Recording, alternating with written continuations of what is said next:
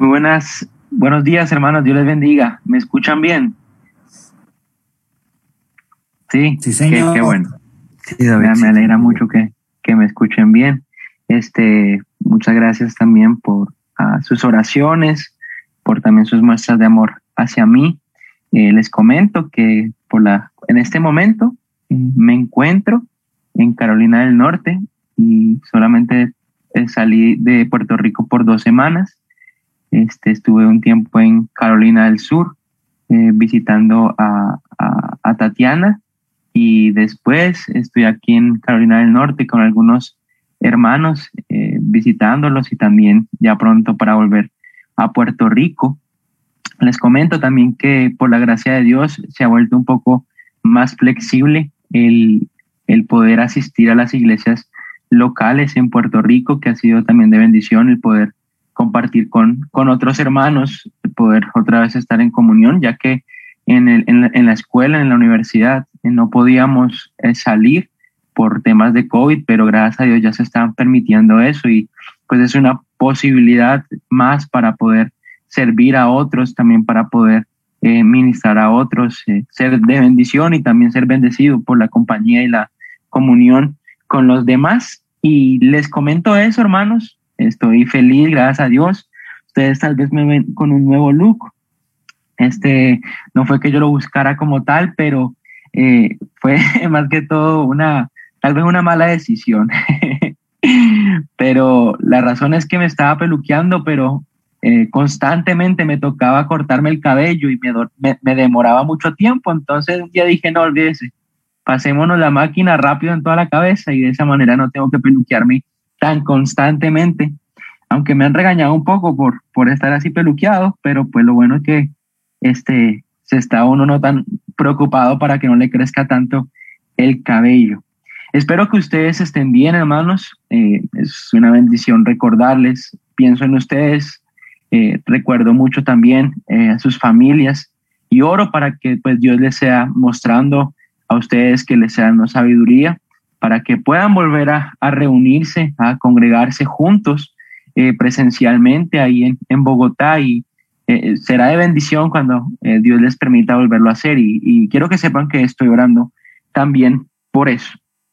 Y bueno, eso solamente les quería comentar un poquito de lo que ha pasado aquí este, en cuanto a mi vida, cómo Dios ha, orado en mí y de verdad estoy muy agradecido con Él por las muchas bendiciones que he recibido, por tan clara que ha sido su fidelidad hacia mí y ver cómo aún uno sin merecerlo, Dios lo ha hecho y, solamente queda dar gracias y dar gloria a Dios por eso. Y bueno, este, este, estos tres domingos tengo la, la, oportunidad, tres domingos del mes, tengo la oportunidad de estar predicando y estar orando al Señor sobre, bueno, que Él quería que yo predicase, no, no estaba seguro y estaba buscando la voluntad del Señor para saber qué Él quería. Este, y Dios me guió a, a, predicar acerca de Primera de Juan. Y estos tres domingos estaré predicando acerca de este libro. Tal vez va a tomar mucho más tiempo, eso, más, más allá de tres domingos, ya que pues es una carta eh, un poco también larga, no, no tan larga comparada con otras, pero sí es larguita y tiene un material muy importante para nosotros. Recordemos que la palabra de Dios es útil, hermanos, y, y toda, desde Génesis hasta Apocalipsis, es útil para nuestro tiempo y ya Dios se comunicó con nosotros por medio de su palabra y es una bendición el poder estudiarla, escudriñarla, aprender por medio de ella. Entonces quiero que me acompañen por favor todos a Primera de Juan. Primera de Juan. Este libro fue escrito, esta carta fue escrita a mediados del siglo 80, 90 después de Cristo por el apóstol Juan. Este, el apóstol Juan no solamente escribió esta carta, sino que él también fue el escritor del Evangelio de Juan. Y cuando leemos el Evangelio de Juan con Primera de Juan, vemos muchas similitudes. Eh, también el apóstol Juan escribió Segunda de Juan y Tercera de Juan. Y por último escribió Apocalipsis desde la isla de Patmos allá. Eh, se considera que fue la última en escribirse. Y, la realidad, hermanos, es que Juan eh, tuvo mucho tiempo con el Señor fue su discípulo, estuvo aún en momentos cruciales en cuanto al ministerio terrenal de nuestro Señor Jesucristo, como lo fue en la transfiguración, como lo fue también en otros milagros que nuestro Señor Jesucristo, en cuanto a lo que está relatado aquí en la Biblia. Y él estuvo conociendo al Señor eh, durante esos tres años y, vio sus milagros, vio todo lo que él hizo, vio aún eh, todos los, prodigios que él había hecho por el poder del Espíritu Santo, esos tres años que estuvo aquí en la tierra en su ministerio. Y Primera de Juan es una carta escrita a, a unas iglesias que estaban alrededor de Éfeso y es importante entender el contexto aún eh, cultural, el contexto donde se estaba enviando esta carta.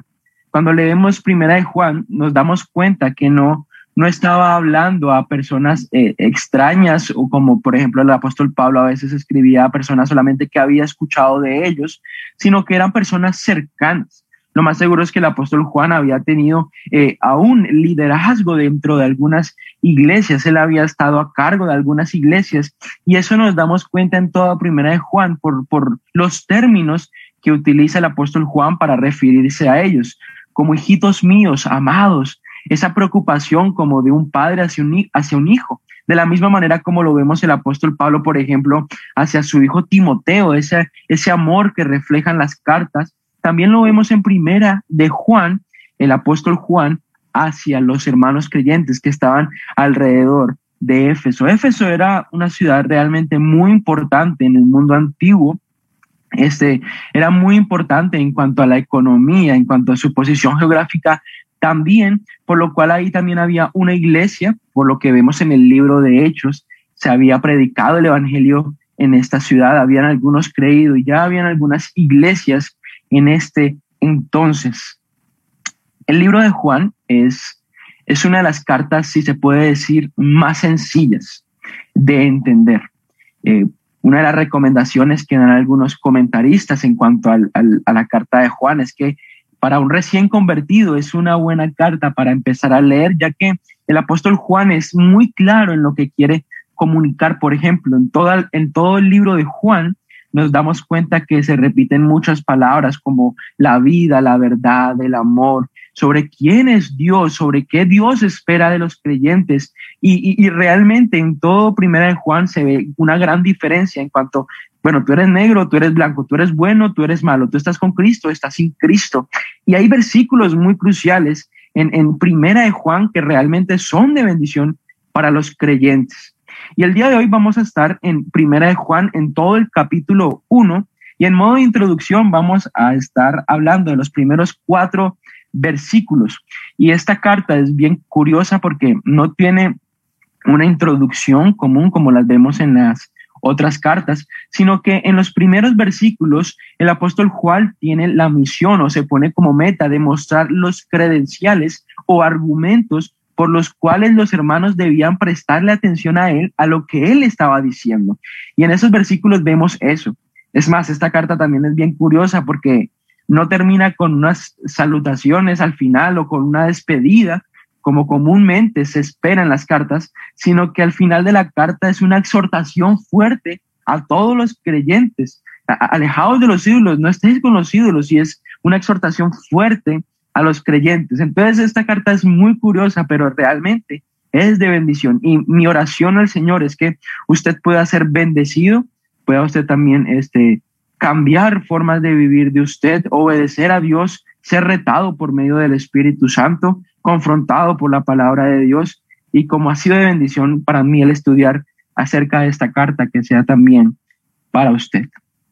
Quiero que leamos entonces, hermanos, del versículo 1 al versículo 4. Dice la palabra del Señor. Lo que era desde el principio, lo que hemos oído, lo que hemos visto con nuestros ojos, lo que hemos contemplado y palparon nuestras manos tocante al verbo de vida.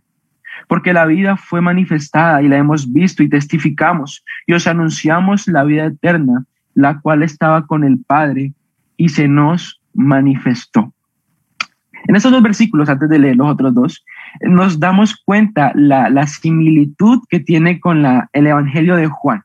Recuerde que el Evangelio de Juan también empieza en el principio, era el verbo y el verbo estaba con Dios y el verbo era Dios. Y este gran versículo y este gran pasaje que muestra la deidad de nuestro Señor Jesucristo, en Primera de Juan también se está remontando Juan a, a ese principio. Miren, lo que era desde el principio, el versículo 1, lo que hemos oído, lo que hemos visto, visto con nuestros ojos, lo que hemos contemplado y palparon nuestras manos, tocante al verbo de vida. Entonces el apóstol Juan está hablando acerca de nuestro Señor Jesucristo. Cuando habla acerca del verbo de vida, está hablando acerca de Jesucristo, de cómo Dios se comunicó al mundo por medio de Cristo Jesús. El, Dios mismo hecho carne y es Cristo Jesús. Y ver cómo aún Juan había experimentado estar con el Señor Jesucristo, había estado con el verbo de vida. Y los argumentos que utiliza el apóstol Juan es que él lo vio, él lo oyó, él contempló y él también aún palpó, él contempló. O sea, él no solamente había escuchado acerca del verbo de vida, no había escuchado acerca de Jesucristo, sino que él fue un, testigo presencial de todo acerca del verbo de la vida. Y es por eso que él dice eso al principio, para que los hermanos le presten atención a él.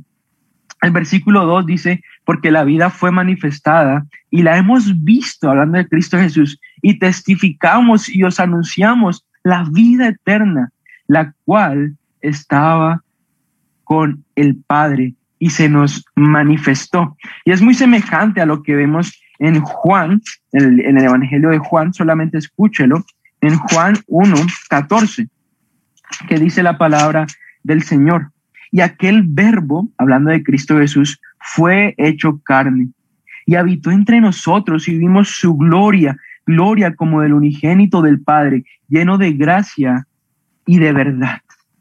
Entonces vemos que la, similitud entre el Evangelio y Primera de Juan es grande y el, el, propósito del apóstol Juan es mostrar la deidad de nuestro Señor Jesucristo y mostrar que aún Juan fue testigo de todo lo que había sucedido. En el versículo 3 y 4 vemos el propósito por el cual aún él anuncia acerca de Cristo Jesús. Y dice la palabra del Señor en el versículo 3 y versículo 4. Lo que hemos visto y oído, esto os anunciamos. Vea esa repetición, dejándoles en claro. Anunciamos, ¿para qué? Ve, acá está el propósito. Para que también vosotros tengáis comunión con nosotros. Y nuestra comunión verdaderamente es con el Padre y con su Hijo Jesucristo. Estas cosas os escribimos para que vuestro gozo sea cumplido. El apóstol Juan está anunciando todo acerca del verbo de la vida, acerca de la vida eterna. Él aún está dando todas esas credenciales con el propósito de que tengan comunión los unos con los otros. Pero el versículo 3 deja muy en claro que la comunión principalmente es con Dios Padre y con su Hijo Jesucristo. Y el versículo 4 aún muestra el resultado cuando nosotros tenemos comunión con Dios y es que su gozo, el gozo, sea cumplido, que tengamos una plenitud espiritual, que realmente estemos gozosos. Y yo no sé usted, pero cuando nosotros estamos bien con el Señor, cuando estamos bien con los demás, al resultado de nuestra buena relación con Dios, nuestra buena comunión con Dios, nosotros estamos gozosos. Hay felicidad en nuestra vida porque no hay nada que se esté interponiendo en, nuestra relación con Dios y también con los demás. El apóstol Juan está hablando acerca de la comunión. Y en los versículos 5 a los versículos, al versículo 10 también va a tocar acerca de este tema. Y el tema de hoy, la predicación de hoy la he titulado ¿Cómo tener comunión con Dios? cómo tener comunión con Dios. La comunión, hermanos, como la palabra misma lo dice, es tener algo en común. Y cuando hablamos de comunión, sabemos, como lo dice en el versículo 3, es los unos a los otros, pero también es principalmente con Dios. ¿Cómo tener comunión con Dios? Acompáñenme a orar y que Dios nos sea ayudando en este tiempo. Padre Señor, gracias por tu fidelidad. Gracias porque tú nos amaste primero. Gracias porque hoy celebramos, Señor, que tú resucitaste. Como dice el apóstol Pablo, Señor. Si Cristo Jesús no hubiese resucitado, Señor, vana es nuestra fe, vana es nuestra predicación. pero porque sabemos que tú resucitaste de los muertos. Hoy podemos predicar tu palabra con seguridad. Hoy podemos estar confiados, podemos tener esperanza, Señor. Podemos ser firmes, estar constantes, Señor, servirte, porque Cristo Jesús, Señor, venció la muerte. Y nosotros, Señor, también tenemos esperanza. Gracias, Padre, por esa eh, bendición, porque al momento de resucitar Cristo Jesús, Señor, vemos que, Señor, tu ira fue satisfecha en ese lugar. Ayúdanos, Señor, en este momento a, a predicar, Señor, ayúdame a mí, que mis hermanos salgan bendecidos, Señor. Ayúdales a estar atentos a tu palabra, Señor. Quita, Señor, las distracciones que ellos, Señor, puedan también comprometerse. En Cristo Jesús oramos. Amén. ¿Cómo tener comunión con Dios? Si usted se da cuenta en Génesis capítulo 1, eh, cuando vemos la creación de parte de Dios, aun cuando vemos en Génesis 2, Génesis 3, la creación del hombre, vemos que Adán tenía una comunión con Dios. Había una comunión, una cercanía, eh, había una conversación, algo que podían tener muy claramente, eso se deja en la Biblia, que tenían una comunión Adán con Dios mismo. Había una relación estrecha entre ellos. Pero también nos damos cuenta que esa comunión fue rota por causa del pecado. Vemos eso aún en Romanos, que por causa del pecado hay una destitución de la gloria de Dios. No, el, el pecado nos aleja de Dios y la razón es porque Dios es santo. Por el pecado ya no se puede tener comunión con Dios. Una persona natural no puede tener comunión con Dios porque tiene pecado. Yo no sé usted, pero ah, eh, cuando yo he estado eh, fuera del país, por ejemplo aquí en Carolina del Sur o Carolina del Norte o en Puerto Rico, cuando yo encuentro a un colombiano, para mí es de mucha alegría, porque tenemos algo en común. Cuando yo encuentro a un colombiano empezamos a hablar acerca de las arepas, empezamos a hablar acerca del sancocho, de la bandeja paisa, de la chango, algunos les gusta, a otros no, y uno se goza, uno se alegra de tener estas conversaciones con personas que, que son colombianas también, independientemente si son de su familia o no son de su familia, y es porque tenemos algo en común y es la patria. De la misma manera, cuando usted, digamos, está en su trabajo y encuentra a alguien que es del mismo equipo suyo, que no, que somos del Nacional y empezamos a hablar del Atlético Nacional, no, que somos de Millonarios, de Santa Fe, y hay algo en común, hay algo en común, hay algo que los une. Cuando esta mañana estuve en la iglesia aquí en Carolina del Norte, hicieron una reunión a las seis y media de la mañana y muchos hermanos fueron y tuvieron un tiempo de comunión y fue algo bien agradable, la verdad, donde pudimos compartir los hermanos, pudimos cantar al Señor, también prepararon un desayuno súper exquisito, bien delicioso. Y hay algo que nos une y, es querer agradar a Cristo, querer alabar a Dios. Y esa es la comunión aún que nosotros tenemos que buscar. En estos en este pasaje del versículo 5 al versículo 10 nos muestra cómo tener comunión con Dios. Yo le pregunto a usted, ¿usted anhela tener una comunión con Dios? Una comunión íntima, como lo describe aún David en, en los salmos, esa comunión estrecha, algo, una relación que sea de parte de Dios con uno mismo. ¿Usted anhela eso? Yo no sé, pero yo sí lo anhelo. Yo anhelo cada día estar más cerca del Señor, cada día yo poder ser más cambiado y controlado por el Espíritu Santo y vivir una vida como la vivieron personas en el Antiguo Testamento que caminaron con el Señor. Estas palabras que vemos en el Antiguo Testamento son palabras que lo confrontan a uno. Y para tener nosotros comunión con Dios, en primer lugar, tenemos que conocer a Dios. Vean lo que dice el versículo 5. Este es el mensaje que hemos oído de él. El, apóstol Juan está hablando acerca de Cristo Jesús. ¿Cuál es el mensaje que ha oído de Cristo Jesús? De Dios mismo. Dice, y os anunciamos, Dios es luz y no hay ningunas tinieblas en él. Dios es luz y no hay ningunas tinieblas en él. El primer paso para nosotros tener comunión con Dios es saber quién es Dios. El apóstol Juan acá les está anunciando quién es Dios, les está mostrando el carácter de Dios y dice que Dios es luz. Este pasaje no está diciendo que Él tiene luz o que Él anda en la luz, sino que Dios mismo es la luz. Donde está Dios, hay luz. Y eso vemos en el principio aún, cuando Cristo es, cuando Dios mismo intervino en la creación, que Él fue el que separó la luz de las tinieblas. Vemos que en el principio aún, cuando estaban el pueblo de Israel, que Dios los guiaba con el fuego. Y Dios es luz, hermanos. Dios es luz y nosotros podemos y tenemos que estar conscientes de eso. E, es difícil y aún en, esta época, en, por ejemplo en el siglo, eh, siglos después de que se escribió esta carta, tristemente muchas personas y, y aún nosotros nos preguntamos, ¿qué significa que Dios sea luz? Porque nosotros apenas escuchamos la palabra luz, hacemos referencia, por ejemplo, al sol o, por ejemplo, al bombillo que yo tengo aquí. Y, y, la verdad es que el apóstol Juan no tiene la idea de comunicar que Dios es como un foco de luz o que Dios es una persona, o es algo inmaterial, sino que Dios en su carácter es perfecto, que Dios es bueno. Algo que nos puede ayudar a entender acerca de que Dios es luz es lo que vemos en los evangelios. Dios nos llama a nosotros, a sus hijos, la luz del mundo. Usted y yo, si somos salvos, somos la luz del mundo. Hermanos, yo no tengo un chip acá o, un bombillito o un switch que me levanten y yo empiezo a alumbrar. No, no, no, no, nada que ver en cuanto a eso.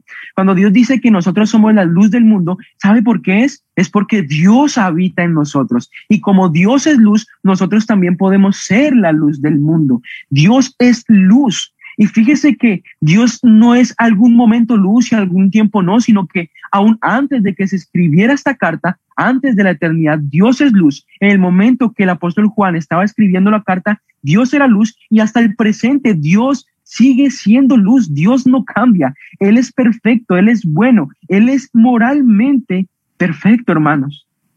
Es por eso que es grandioso cuando encontramos en los evangelios aún que nuestro Señor Jesucristo dice, yo soy la luz del mundo. Si Juan está diciendo acá que Dios es luz y Cristo Jesús dice, yo soy la luz del mundo, eso deja en claro que Cristo Jesús es Dios. ¿Por qué es importante primero saber quién es Dios para tener comunión con Él? Es importante saber quién es Dios y conocerle y saber que Él es luz, porque ya que sabemos que Él es luz, nosotros también tenemos que ser luz. Es por eso que la palabra de Dios deja muy en claro la diferencia entre lo bueno y lo malo. No hay punto intermedio, sino lo bueno y lo malo. Entre el diablo y Dios, entre los demonios y los ángeles, entre los incrédulos y los creyentes. Porque no puede haber una comunión cuando no van con un mismo fin. E igualmente con Dios. Cuando nosotros conocemos a Dios, que Él es luz, vamos a poder tener comunión con Él, porque eso también nos va a exigir algo a nosotros.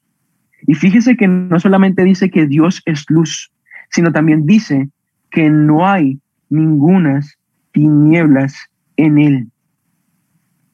Este versículo es grandioso, hermanos, porque es como una definición de la santidad de Dios.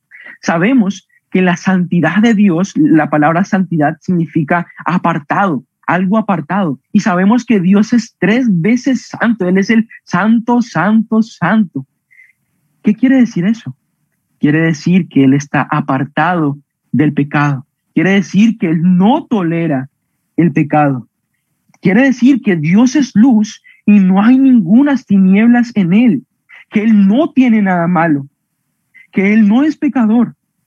Que Él no obra para mal ese es nuestro Dios. Y para tener comunión con Dios, primero tenemos que conocerle a Él. Yo no hermanos, pero yo me gozo en saber que mi Dios es luz. Porque eso me deja saber que Dios siempre obra para, ah, para bien, que Él es perfecto, que a diferencia de mí, que Él es todo bueno. Y yo aún siendo malo, Él aún así me acepta. En primer lugar, hermano, vemos que para tener comunión con Dios tenemos que conocerle a Él. En segundo lugar, lo encontramos desde el versículo 6 al versículo 7. Dice la palabra del Señor. Si decimos que tenemos comunión con Él y andamos en tinieblas, mentimos y no practicamos la verdad. Pero si andamos en luz, como Él está en luz, tenemos comunión unos con otros y la sangre de Jesucristo, su Hijo, nos limpia de todo pecado. En segundo lugar, hermanos, para tener comunión con Dios, no solamente conocer que Él es luz, sino también caminando en la luz. Fíjese que el versículo 6, eh, el apóstol Juan está escribiendo a, un tipo, a unas personas que decían tener comunión con Dios. Y, y nos preguntamos, bueno, ¿para qué decir tener comunión con Dios? ¿Para qué decir, por ejemplo, que yo leo la Biblia? ¿Para qué decir yo, ¿Para qué yo decir que yo oro? De nada sirve decirlo y no hacerlo, hermanos. Y aquí había algunas personas, lo más seguro, que estaban diciendo tener comunión con Dios, pero era de algo solamente de boca para afuera. Y me cuesta pensar que tristemente nosotros muchas veces somos así. Solamente es cuando estamos al frente de los demás que aparentamos aún tener comunión con Dios o solamente decimos tener comunión con Dios, pero realmente no tenemos comunión con Dios. Es triste, hermanos, que en el presente hayan tantas personas así. Y vea que el versículo 6 dice, si decimos que tenemos comunión con Él y andamos en tinieblas, mentimos. ¿Por qué Dios llama a una persona mentirosa a la que dice tener comunión con Dios y anda en tinieblas? Sencillamente por esto, hermanos. Vimos en el versículo 5 que Dios es luz. La única manera para nosotros tener comunión con Dios es aún nosotros siendo luz. Y cuando nosotros andamos en tinieblas y decimos con nuestra boca que tenemos comunión, ¿sabes qué es lo único que estamos haciendo? Mentir. Mentir. Y sabe que nos podemos engañar a, a, nosotros mismos, podemos engañar a los de nuestro alrededor, pero nosotros no podemos engañar a Dios. Y Dios sabe nuestro corazón. Dios sabe si realmente nosotros estamos haciendo lo correcto, si estamos andando en luz o no estamos andando en luz. Y es por eso que mentimos cuando nosotros decimos tener comunión, pero realmente andamos en tinieblas. Recuerde que en Dios no hay tinieblas. Cuando nosotros constantemente no nos estamos examinando, hermanos, no estamos examinando nuestra comunión con Dios, no nos estamos preocupando por nuestra comunión con Él, tristemente, hermanos, es que empezamos a fallar y nos engañamos a nosotros mismos. Es por eso que la palabra del Señor tiene exhortaciones como, sed santos porque yo soy santo. ¿Qué quiere decir eso? Dios lo que quiere decirnos con ese versículo de ser santos porque yo soy santo es, mira, si tú quieres estar conmigo, pues tienes que ser santo porque yo soy santo. Si tú quieres estar conmigo, pues tienes que vivir de cierta manera. En este tiempo, hermanos, habían muchos que decían, no, lo importante es lo interno y lo exterior no importa semejante a lo que se predica hoy en día, que lo que dicen es, tú solamente cree en el Señor Jesucristo y vive como se te pegue la regalada gana. Y estamos cerrando, porque realmente Dios dice en su palabra que no podemos tener comunión con Él cuando andamos en tinieblas. Y es algo continuo, es algo de día a día. ¿Cómo está tu diario vivir? Tú no puedes tener comunión con Dios cuando vives una vida en pecado. Y sabes qué? Puedes decir, yo tengo comunión con Dios, pero eres un mentiroso andas en mentira. Y no solamente eres un mentiroso, sino que también no practicas la verdad. Una persona que anda en comunión con Dios es una persona que practica la verdad. ¿Quieres saber tú cómo está tu comunión con Dios? Compara tu vida a lo que dice la palabra de Dios. Compárala. Cuando tú lees la Biblia, es por eso que la palabra de Dios se describe como un espejo, que nos deja ver cómo estamos. ¿Realmente estás bien? Pero me cuesta pensar que muchas veces ni siquiera tenemos tiempo para leer la Biblia. Practicar la verdad es ser hacedor de la verdad. Tristemente, muchas veces nosotros como creyentes tenemos el conocimiento en la cabeza, Pero no solamente tiene que quedar en un conocimiento, sino que tiene que ir a la práctica. Cuando nosotros empezamos a hacer la palabra de Dios, cuando empezamos a practicar la palabra de Dios, vamos a poder tener una comunión con Dios. ¿Por qué? Porque nos vamos a estar alejando del pecado y acercándonos a Dios. Vamos a nosotros estar menguando y Dios va a estar creciendo en nosotros. ¿Quieres tener comunión con Dios? Anda en la luz, camina en la luz. El versículo 7 dice esto, pero si andamos en luz como Él está en luz. Me encantan los peros, porque aquí nos está diciendo que está la posibilidad de realmente tener como una comunión con Dios y es andando en la luz. ¿Qué significa andar en la luz? Este versículo no le está queriendo decir, hermanos, que están pecando las personas que no tienen luces en el piso de sus casas o las personas que no andan con un bombillo en los pies. En lo absoluto, no quiere comunicar esto Juan.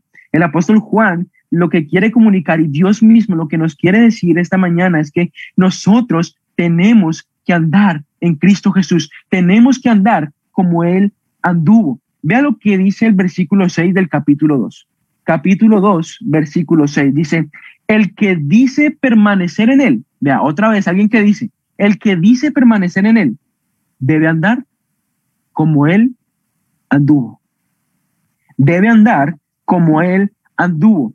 Es como si estuviéramos diciendo, si decimos tener comunión con Dios, tenemos que andar como Él. Porque cuando andamos como Él es cuando podemos tener algo en común. Estamos nosotros también buscando nuestra santificación. Estamos buscando nosotros asemejarnos más a Cristo Jesús. Me encanta mucho porque la Biblia tiene algo que, que, sincroniza perfectamente. Y cuando nosotros imitamos a Cristo, cuando nosotros nos asemejamos a Cristo, que en hecho, que, que de hecho, esa es la meta del creyente, día a día parecernos más a Cristo, es cuando nosotros vamos a tener una buena comunión con Dios. En el principio, hermanos, cuando Adán y Eva pecaron, se rompió esa comunión. Ahora Dios en su grande amor envió a Cristo Jesús a esta tierra. Él envió a Cristo Jesús y Cristo Jesús vino, murió por nuestros pecados y resucitó al tercer día y todas las personas que creen en Él, que tienen fe en Él, que, que, se arrepienten de sus pecados, ahora Dios viene a morar en esas personas. Él mora en nosotros. Y Dios dice en su palabra que día a día somos renovados, día a día somos transformados. ¿Y sabe cuál es la meta de todo? Cuando un día estemos con Él. Dice la palabra de Dios que seremos semejantes a Él. Eso me deja saber muy bien, hermanos, que un día vamos a estar en perfecta comunión con Dios. Pero Dios quiere que desde ya empecemos a trabajar con eso. Dios quiere que empecemos a tener buena comunión con Dios. Y eso se hace solamente andando como Cristo anduvo, andando en santidad, andar como Cristo quiere que andemos, que andemos en luz y no en el pecado, no en las tinieblas. No seamos creyentes que solamente decimos tener comunión, sino que seamos creyentes, que vivimos día a día teniendo comunión con Dios. Se tiene que practicar la verdad, hermanos. Se tiene.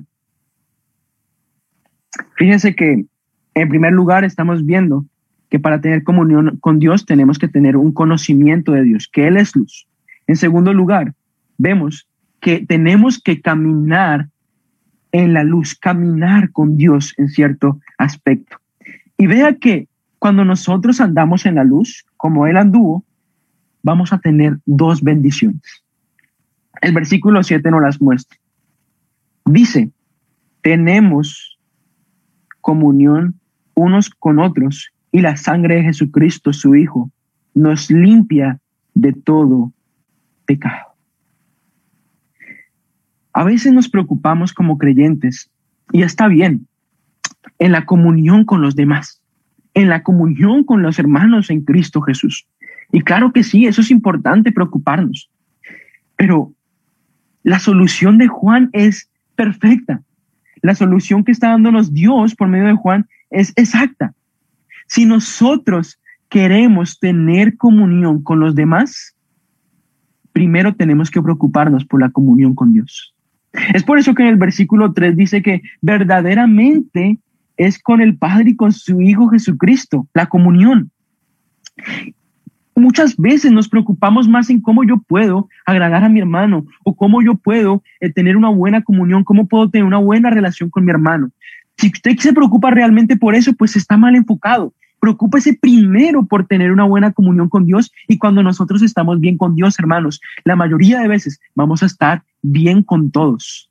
Esa es la realidad, hermanos. Y es una bendición saber que podemos tener comunión los unos con los otros, independientemente cuán diferentes seamos, podemos tener comunión con los unos a los otros. Nos gusta tener comunión con la familia, ¿cierto? La familia y mi mamá les gusta reunirse en diciembre y pasar un buen tiempo y es grato, es una bendición. Pero déjeme decirle que hay una familia más importante que la terrenal, que la de sangre, y es la familia eternal, la familia de Cristo, la familia de Dios. Los que somos hijos de Dios, hermanos. Y nosotros para tener buena comunión entre hermanos, tenemos que preocuparnos primero por nuestra comunión con nuestro Padre.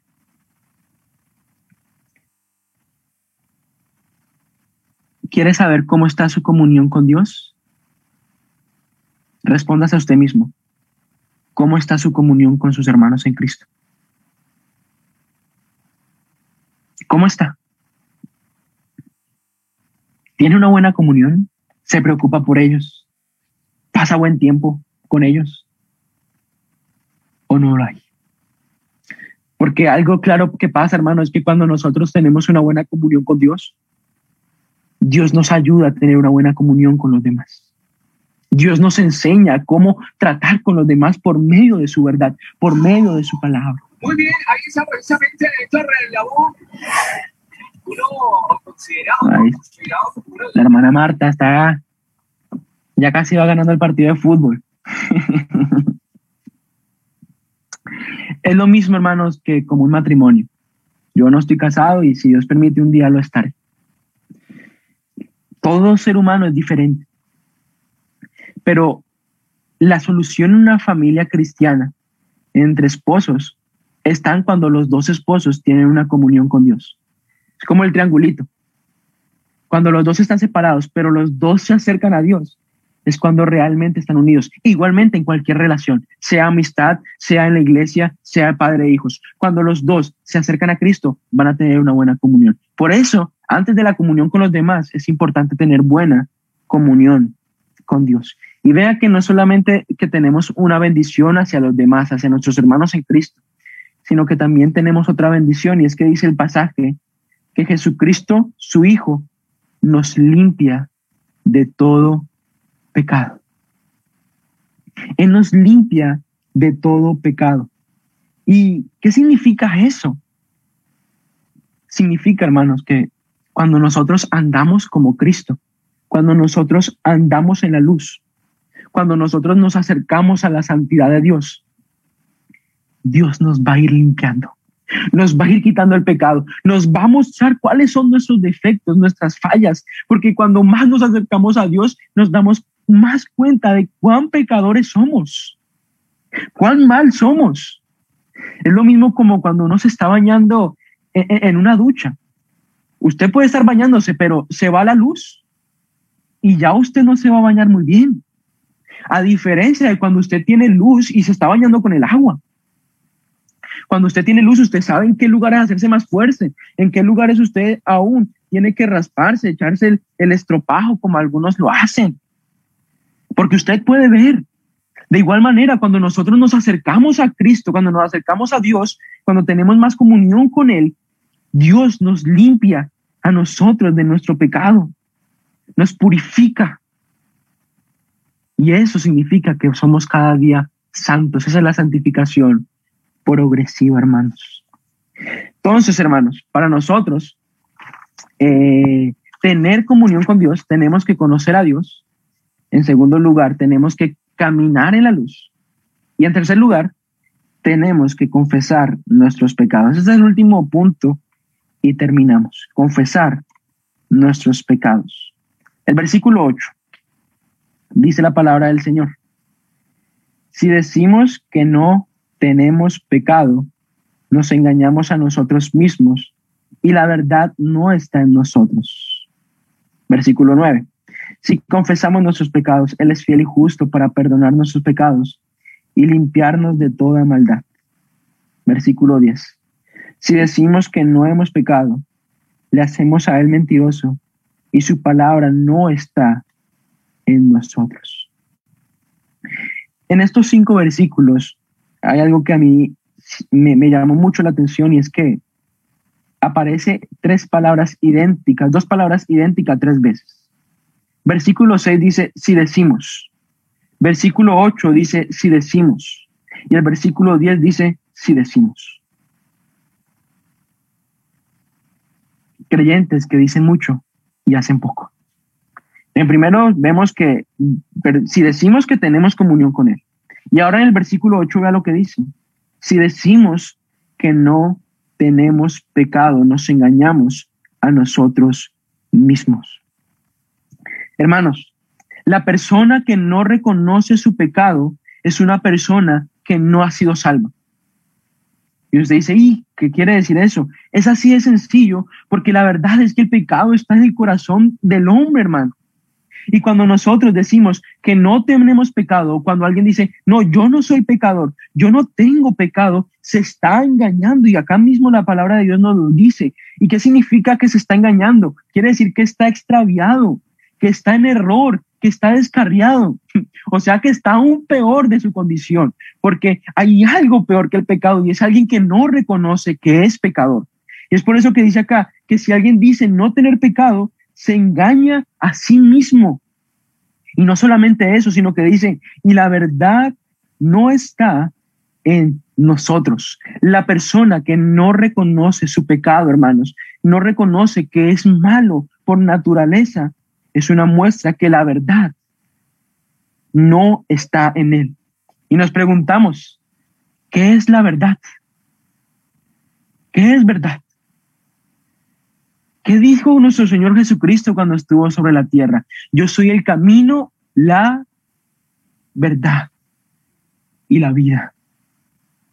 Cuando nosotros no reconocemos nuestro pecado, eso es muestra de que Cristo Jesús no está en nosotros. Es muestra de que la persona que dice esto, que no es salva. ¿Por qué? Porque alguien que no, que no reconoce su pecado es alguien que nunca ha recurrido a Cristo. Porque el enfermo no, es, no puede acudir al, médico hasta que reconoce su enfermedad, hasta que dice, tengo un cáncer, tengo que ir a hacerme quimioterapias. De la misma manera, el pecador eh, eh, tiene que primero reconocer su pecado para poder ir a la verdad y poder pedir perdón. Pero tristemente hay muchas personas que no reconocen eso, que dicen que no tienen pecado y están engañadas y la verdad no está en ellas. Te pregunto a ti, ¿reconoces que eres pecador? Que aun cuando ya has sido salvo por la gracia de Cristo, que sigues pecando? Es por eso que el apóstol Pablo decía, ¿quién me puede librar de este cuerpo de maldad?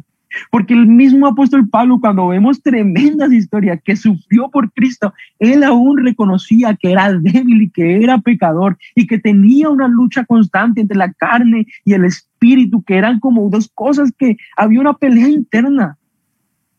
Sabe que si usted no está teniendo esa pelea, si usted no está batallando, si usted no está luchando, no está consciente que hay una guerra en el presente, es una muestra de que usted está en el pecado y que está lo más bien, que está súper cómodo, porque no está agradando a Dios y a lo mejor ya tiene la conciencia bien cauterizada. Pero tenemos que tener en cuenta, hermanos, que seguimos siendo pecadores. Cuando más reconocemos nuestra condición, eso nos lleva más a acercarnos a Dios. Hermanos, que nunca digamos que no somos pecadores.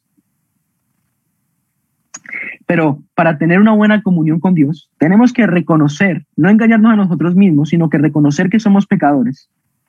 Pero también reconocer que tenemos que confesar nuestros pecados. El versículo 9 es grandioso, hermanos, y yo le invito a usted que se memorice este versículo. Si usted es creyente, hermano, este versículo es de tanto ánimo. Dice la palabra del Señor. Si confesamos nuestros pecados, Él es fiel y justo para perdonar nuestros pecados y limpiarnos de toda maldad. ¿Qué significa confesar? La palabra confesar en el idioma original es una palabra compuesta, o sea que tiene dos palabras. Y lo que quiere comunicar esta palabra en el idioma original es cuando alguien tiene la razón aparte de mí. Confesar no es solamente decir algo y ya, sino confesar es reconocer que yo he hecho algo mal y que Dios lo que dice es lo correcto. Cada vez que nosotros confesamos nuestros pecados delante de Dios, estamos diciendo, tú tienes razón y te he fallado a ti y reconozco que yo he hecho lo incorrecto. Reconocer que Él tiene la razón, que Él lo que dice es verdad y que yo he fallado. Eso significa confesar. Confesar es ponerse en una posición de humillación, decir, yo hice lo incorrecto y lo hice delante de ti y lo que tú dices es verdad. Eso significa confesar.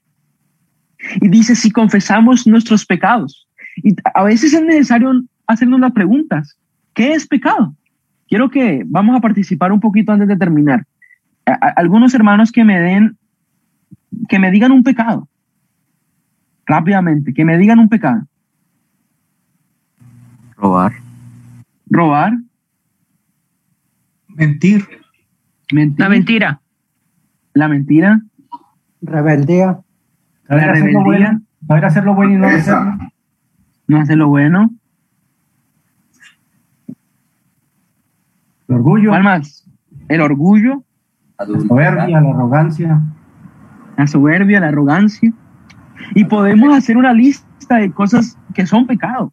Y sabemos que el pecado son todas las cosas que a Dios no le agradan, como el murmurar, el desear lo del otro, los chismes, la fornicación, el adulterio, la avaricia. Aún pecados no muy comúnmente nombrados como lo es la glotonería, el no estar satisfechos, sino que siempre, eso es pecado, hermano. El querer siempre comer más y no estar satisfecho también es pecado. Y la palabra de Dios nos muestra qué es lo que es pecado. Y, y, lo que está dando la solución aquí para tener una buena comunión con Dios, el apóstol Juan está diciendo, confiesa tus pecados. Dice, si confesamos nuestros pecados. Y, no estaba poniendo como una clase de pecados, sino que como decía aún eh, el pecado empieza aún cuando no hacemos lo correcto. Cuando no hacemos lo correcto. Le voy a poner un ejemplo. Nosotros pecamos cuando decimos una mentira. Pero cuando decimos una mentira, la verdad es que hemos cometido más pecados. Porque la responsabilidad del creyente no es solamente no decir las mentiras, sino que la responsabilidad del creyente es decir la verdad. Y pecamos desde el momento que no dijimos la verdad. Un punto neutro es pecado también. El hacer lo bueno, el saber hacer lo bueno y no hacerlo es pecado, como lo dice Santiago capítulo 4. Y Dios nos está dando la solución a nuestro pecado, que es ir delante de Él y confesar nuestros pecados, humillarnos delante de Él.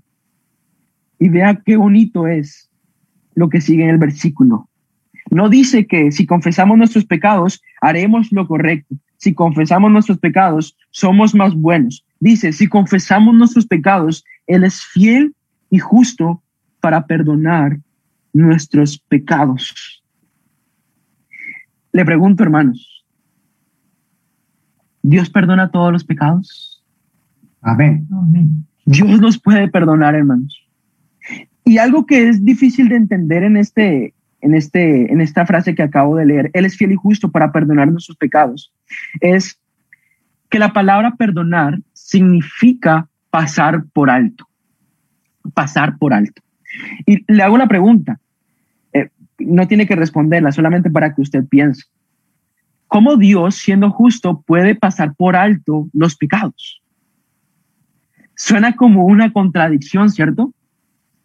Pues déjeme decirle que no es ninguna eh, contradicción y tampoco es que él omita los pecados sino que nosotros podemos hoy mismo confesar nuestros pecados y Él va a perdonar nuestros pecados. Él va a pasar por alto nuestros pecados porque ya Cristo Jesús perdonó nuestros pecados. Y Cristo Jesús en la cruz del Calvario perdonó por nuestros pecados pasados, presentes y futuros. Él los pagó todos en la cruz del Calvario. Y es por eso que Él puede decir que nos puede perdonar. Es por eso que Él puede decir que Él ya se olvidó de nuestros pecados, que no los tiene en cuenta.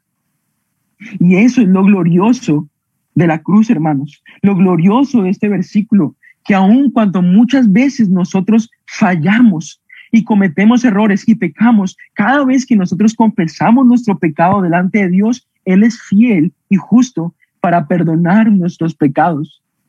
¿Cuántas veces nosotros no hemos ido delante de Dios por el mismo pecado? ¿Cuántas veces?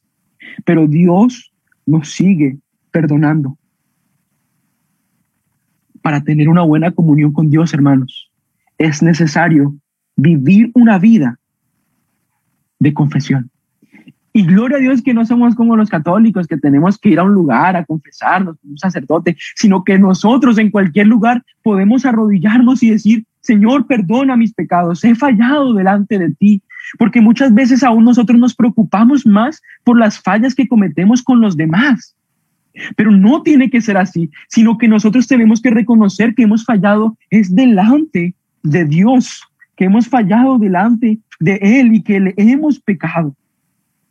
Me encanta mucho el ejemplo que se nos da en el Antiguo Testamento en cuanto a David.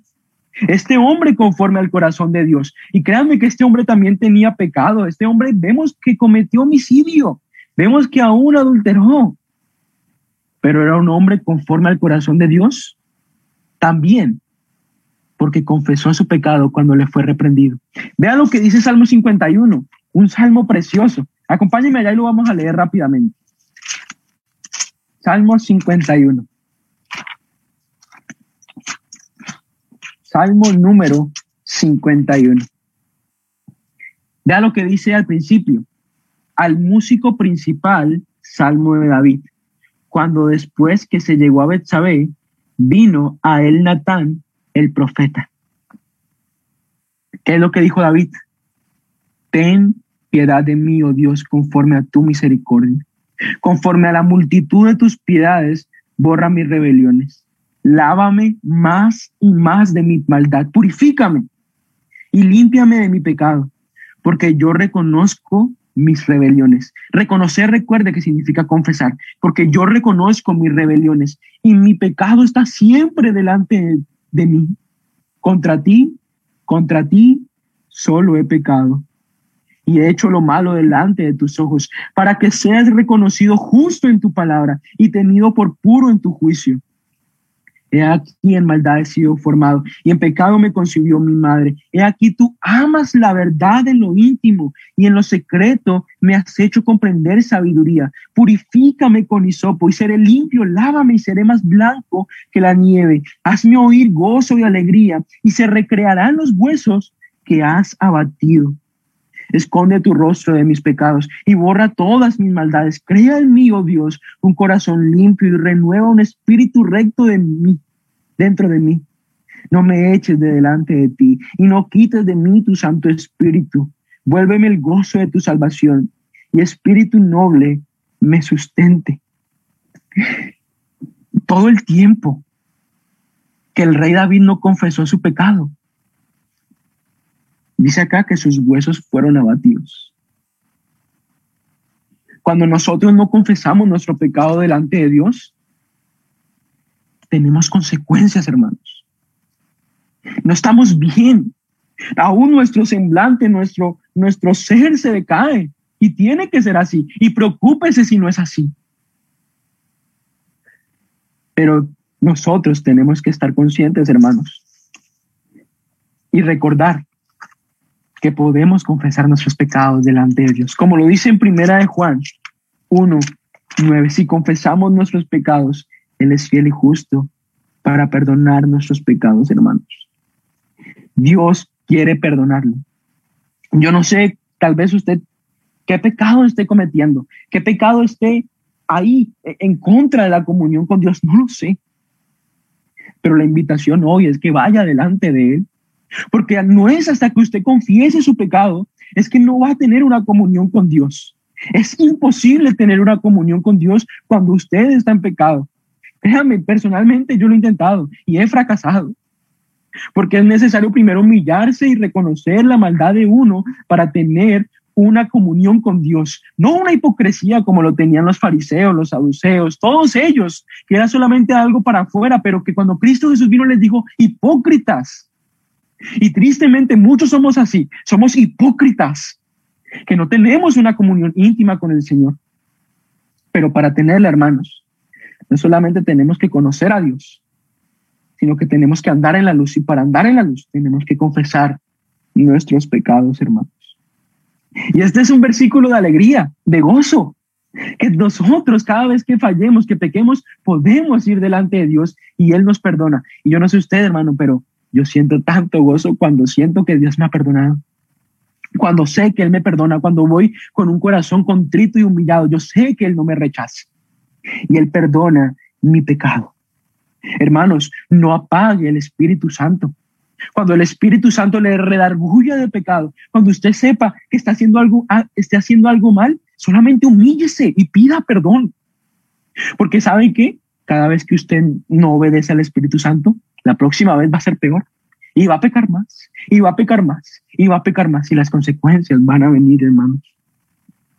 Confiesa tus pecados para tener una buena comunión con Dios. Muchos podrían decir, tristemente, que, ah, no, pues, si Dios ya perdona todos mis pecados, este, si ya Dios pagó en la cruz por mi pecado, pues yo puedo pecar cuantas veces quiera y pues me, lo, confieso y Él me perdona. Le voy a solamente citar dos versículos. En Romanos 6, 1 al 2, dice, ¿qué pues diremos? ¿Perseveraremos en el pecado para que la gracia abunde? En ninguna manera. Doble negativo. No. Porque los que hemos muerto en el pecado, ¿cómo viviremos aún en él? Hermano, si usted es una de las personas que vive en el pecado, que practica el pecado, examínese. Porque a lo mejor usted no es un hermano mío. Nosotros tenemos que apartarnos del pecado. Fíjese lo que dice el, versículo 1 del capítulo 2. Capítulo 2, versículo 1. Hijitos míos, estas cosas os escribo para que no pequéis. Para que no pequéis. Hermanos, no quiere decir que como Dios perdona nuestros pecados, no quiere decir que nosotros podemos pecar. No, Dios no se agrada de nuestro pecado. Pero sabemos que aún tenemos una lucha interna y que estamos pecando. Y por eso Dios nos dice, confiesa nuestros pecados. Si Él es fiel y justo, Dios mismo es fiel y justo para perdonarnos de todo pecarnos y limpiarnos de toda maldad. Porque no solamente nos perdona, sino que Él nos limpia, hermanos. Nos purifica. Como lo dice aún el, Salmo 51, límpiame con hisopo, vuelve más limpio y eso es lo que Dios hace cuando nosotros confesamos nuestros pecados. Algo que he aprendido en mi corta experiencia, de verdad, no, es mucha, pequeñita, es que cuando somos más sensibles al pecado y lo confesamos más prontamente, es cuando somos más constantes en la comunión con Dios. Cuando somos sensibles a cosas pequeñitas. Cuando nos duele no hacer lo bueno y lo confesamos, eso nos, eso nos ayuda a no llegar a un límite. Y mi ánimo, hermano, es que sea así. Que usted, tal vez usted sabe que hay un pecado, tal vez que lleva años, que lleva tiempo con su familia, yo no sé, con un hermano. Confiese ese pecado. Y Dios es fiel y justo. Y Él le perdona, hermano. Él le perdona, no importa cuál sea. Dios perdona. Un famoso predicador, eh, Charles Spurgeon, decía así, apresúrate a tu casa, busca tu aposento, cierra la puerta, póstrate junto a tu cama, confiesa tu pecado, arrepiéntete y clama a Jesús. Arrepiéntete y clama a Jesús. Qué bendición, hermanos, que ustedes ahorita están en su aposento. ahorita ir a su cuarto o al baño. Y qué bonito saber que Dios es omnipresente. Y que Dios nos oye. Si hemos pecado, hermanos, confesemos nuestros pecados. La, confesión de pecados no solamente tiene que ser los domingos en la Santa Cena. Tiene que ser algo diario, hermanos. Que nos duele fallarnos, fallarle a nuestro Dios, porque nuestro Dios es luz y no hay tinieblas en él. Por ende, nosotros si estamos en tinieblas, estamos fallando y estamos pecando y estamos mal. Pero la solución para tener una buena comunión con Dios es primero conocer quién es Dios. Caminando en la luz y en tercer lugar, confesando nuestros pecados. Arraíguese de eso, hermano. Apriete estas verdades de la palabra de Dios. Y déjeme decirle que de vez en cuando va a seguir fallando. Pero acuérdese de estos versículos tan hermosos. El capítulo 2 que vamos a estar estudiando la próxima eh, semana nos muestra que Cristo Jesús es nuestro abogado. Es nuestro abogado. Y tal vez usted es una persona que apenas está escuchando de la palabra de Dios y, nunca ha creído en Cristo. La invitación es que usted reciba a Cristo. Y, tristemente esta palabra de recibir se ha malinterpretado. Usted tiene que creer en Cristo Jesús, que Él es su Señor, que Él es su Salvador, que Él pagó el precio por usted, que Él es Dios, que usted es pecador y que usted necesita a Cristo. Eso es recibir. Creer todo lo que Cristo hizo por nosotros. Para tener aún esta gran verdad. Pero siempre es necesario primero reconocer que hay pecado en nosotros. No nos engañemos, no hagamos mentiroso a Dios. Que no seamos creyentes solamente de boca para afuera, sino que nuestra vida refleje que hay comunión con Dios. Y eso se va a ver reflejado con la comunión con otros y aún en nuestro diario vivir.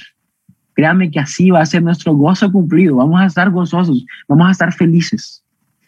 Pero es la necesidad, hermanos, de estar nosotros andando y confesando nuestros pecados. Padre Señor, gracias por tu palabra, gracias porque tú eres bueno. Gracias Señor porque tú has sido muy misericordioso con cada uno de nosotros. Ayúdanos a cada día imitarte más. Te amamos Señor y, y fallamos constantemente. Gracias Señor por, por tu gracia, por tu amor Señor. Ayúdanos a alejarnos cada día más del pecado.